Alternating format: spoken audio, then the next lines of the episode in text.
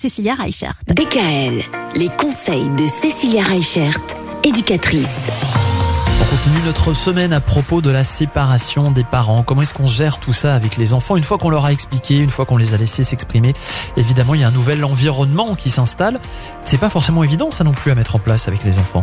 Bah oui, selon l'âge, ça va être plus ou moins compliqué de comprendre euh, si ce week-end ils sont chez papa, ce week-end ils sont chez maman. Donc pour les plus grands, c'est facile, hein, euh, ils savent se repérer dans un calendrier. Mais pour les plus petits, ça peut être vraiment compliqué de comprendre à quel moment ils seront chez l'un ou chez l'autre. Donc pour ces plus jeunes, on va vraiment essayer de maintenir le plus de routine possible, même pour les plus grands d'ailleurs.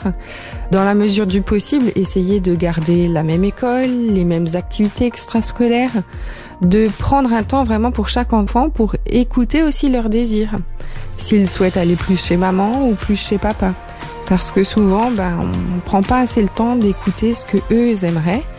Et euh, dans notre guéguerre de parents, bah, du coup, on fait attention à nos intérêts et pas forcément à ceux des enfants. Donc pour les plus jeunes, ce qui peut être intéressant, c'est de mettre un planning visuel ou d'avoir un calendrier avec des repères, du coup, avec euh, la couleur bleue, on est chez papa, la couleur rose, on est chez maman pour que l'enfant il sache un petit peu, il sache se représenter aussi dans le temps, parce qu'on sait très bien que les notions temporelles pour les plus petits c'est assez complexe. Tandis que si le matin il se lève et il voit sur le calendrier euh, de la cuisine, ben voilà, aujourd'hui c'est rose, je sais que c'est maman, euh, vendredi ça sera euh, bleu, j'irai chez papa. Donc l'enfant arrive plus facilement à se repérer. Et quand il a un repère, quand il a un cadre et quand il a des limites, et bah du coup il est plus rassuré. C'est ce qu'on disait, hein. le plus difficile en fait pour ces enfants, c'est d'arriver à les rassurer parce que effectivement le cadre change, la transition n'est pas facile. Et du coup, pour cette transition, il va falloir qu'on les accompagne et qu'on les aide.